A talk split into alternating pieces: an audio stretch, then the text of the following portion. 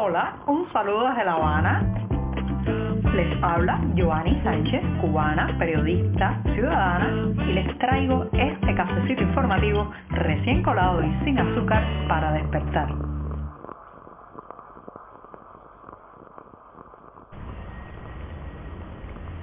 Martes con un café recién colado, martes con muchas noticias que comentarles, martes muy caluroso aquí en la capital cubana donde tengo varios temas de los que hablarles en este 18 de julio de 2023 y el cafecito ya ha servido para darme el primer sorbito del día, así que voy con este buchito amargo para despertarme informativamente.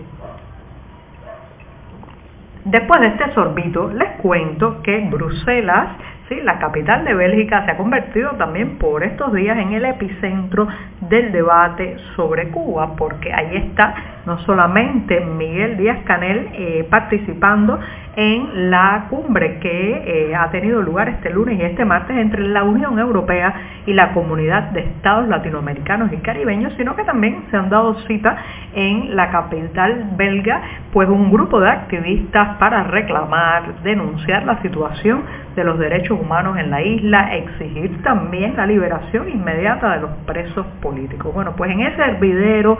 de opiniones, pues Miguel Díaz Canel ha seguido el guion que le han dictado probablemente Raúl Castro y es el, el guion del victimismo, de emplazar a la Unión Europea, de lamentarse, de no eh, proponer soluciones y sobre todo de intentar tomar todo, todos los recursos financieros que pueda dar la Unión Europea para Cuba, el resto del Caribe y América Latina sin dar nada a cambio, sin, digamos, mostrar ningún talante aperturista, democrático, flexibilizador de las eh, estrictas condiciones de falta de libertades y de derechos que se viven en la isla. Como siempre, pues hubo un bloque que cerró filas, el bloque de los autoritarios, el bloque de los depredadores de la libertad de expresión y de las libertades ciudadanas en el continente, entre esos Venezuela y Cuba a la cabeza, cerraron filas y torpedearon eh, cualquier inclusión, por ejemplo, a una condena a Rusia eh, por su invasión a Ucrania en la declaración final del evento. De esta cumbre entre la Unión Europea y la Comunidad de Estados Latinoamericanos y Caribeños. Así que ha sido Cuba, han sido Cuba, Venezuela, también Nicaragua las abanderadas a defender a Vladimir Putin y evitar que salga eh, una sanción, al menos verbal. Esto muy simbólico en esta declaración en Bruselas. No obstante, queda claro quiénes son los amiguetes del Kremlin en, la, en el continente, quiénes son los que están tapándole la letra a esta invasión rusa a Ucrania y quiénes son los que están jugando al doble rasero. Por un lado, hacerle, digamos, guiños a la Unión Europea para que abra la cartera y financie proyectos, inversiones en la región y por otro lado, sin embargo, seguir en el entreguismo a Moscú. Un entreguismo que también eh, persigue, claro, fines económicos, no, no solamente se trata de aparecer la foto familiar junto a Putin, sino que Putin también abra la cartera, envíe los petroleros y financie el fallido modelo cubano. Así que ya saben, otra oportunidad perdida, soy muy escéptica con este tipo de encuentros, me parece que quedan en mucho bla bla bla, en muchas declaraciones, en mucho papel mojado y al final los resultados para los ciudadanos que habitamos esta región del mundo son nulos o muy pocos. Así que ya saben, ganó la politiquería, ganaron las consignas, ganó el extremismo, pero no ganamos los latinoamericanos. Las presiones y las denuncias constantes lograron que el asesino de la joven Rosemary Ponce Peña de apenas 23 años y que fue asesinada el pasado 10 de julio, bueno, pues esas presiones, la prensa independiente y las denuncias de la familia lograron finalmente que su presunto asesino José Luis Domínguez Velázquez se entregara a la policía. Fueron días de angustias para esta familia. Hablaba ayer de este caso en el programa porque eh, además de asesinar a Rosemary, José Luis Domínguez Velázquez había amenazado con que iba a matar al resto de la familia durante dos semanas, dos larguísimas semanas, desde que la asesinó el pasado 10 de julio, la familia tuvo que encerrarse en una habitación en Guinness, provincia de Mayabeque, y esperar allí a ver si el presunto asesino llegaba también para quitarles la vida. La policía qué hizo? Nada, no les dio protección, no les dio custodia, porque entre otras cosas este hombre, este criminal, pues tenía muy buenas relaciones en el pasado con los uniformados del municipio porque era un delator, un chivato, un trompeta que ayudaba a la policía del lugar a tener información sobre los otros residentes. Así que un manto de protección y de vista gorda se había extendido sobre este caso. Sin embargo, reitero, las presiones, la difusión de lo sucedido en los medios de prensa independientes, también el activismo que denuncia la violencia contra las mujeres, pues ha ayudado a dar un paso hacia la justicia. Ahora, la familia de Rosemary Ponce Peña quiere más, quiere una condena que no les va a devolver la vida de su pequeña, que además dejó un hijo de dos años, sino pero al menos que sirva para encerrar a este criminal que no vuelva a hacerle lo mismo a otra mujer.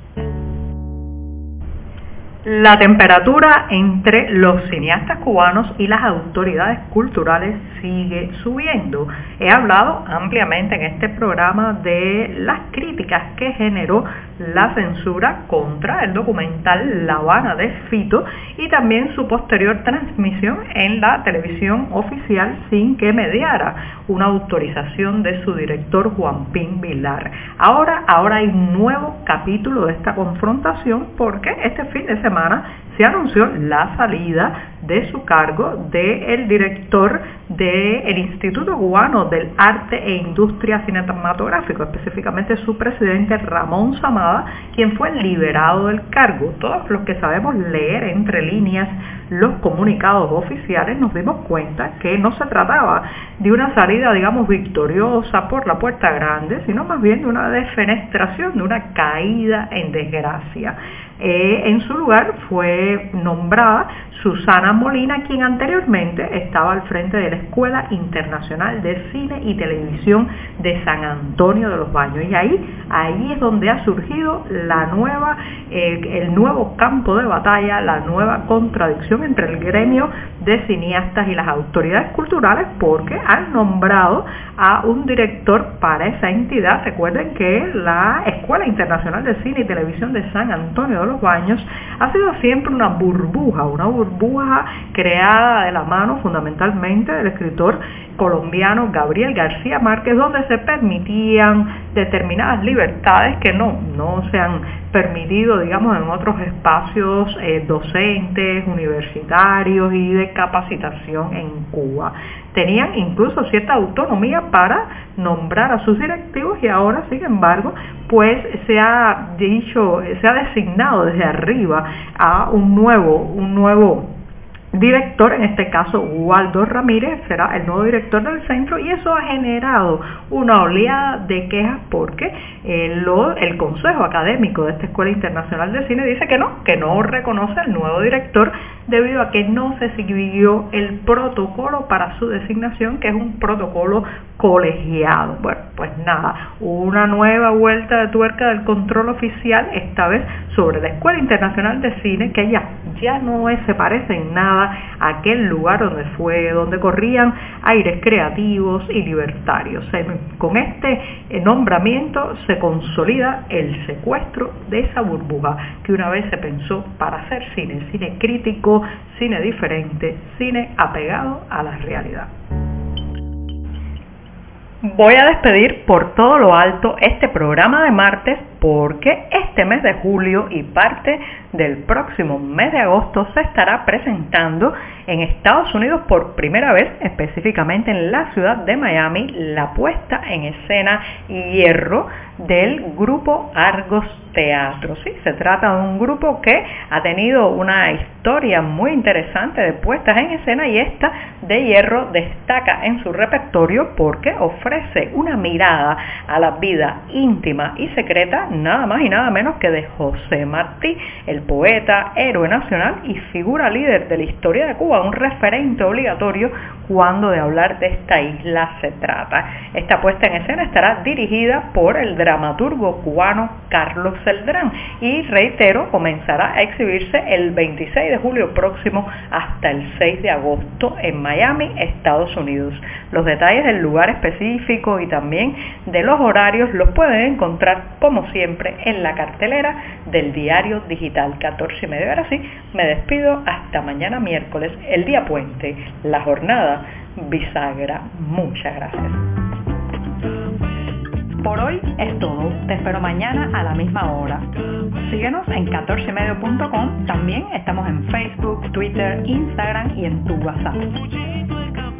No olvides, claro está, compartir nuestro cafecito informativo con tus amigos.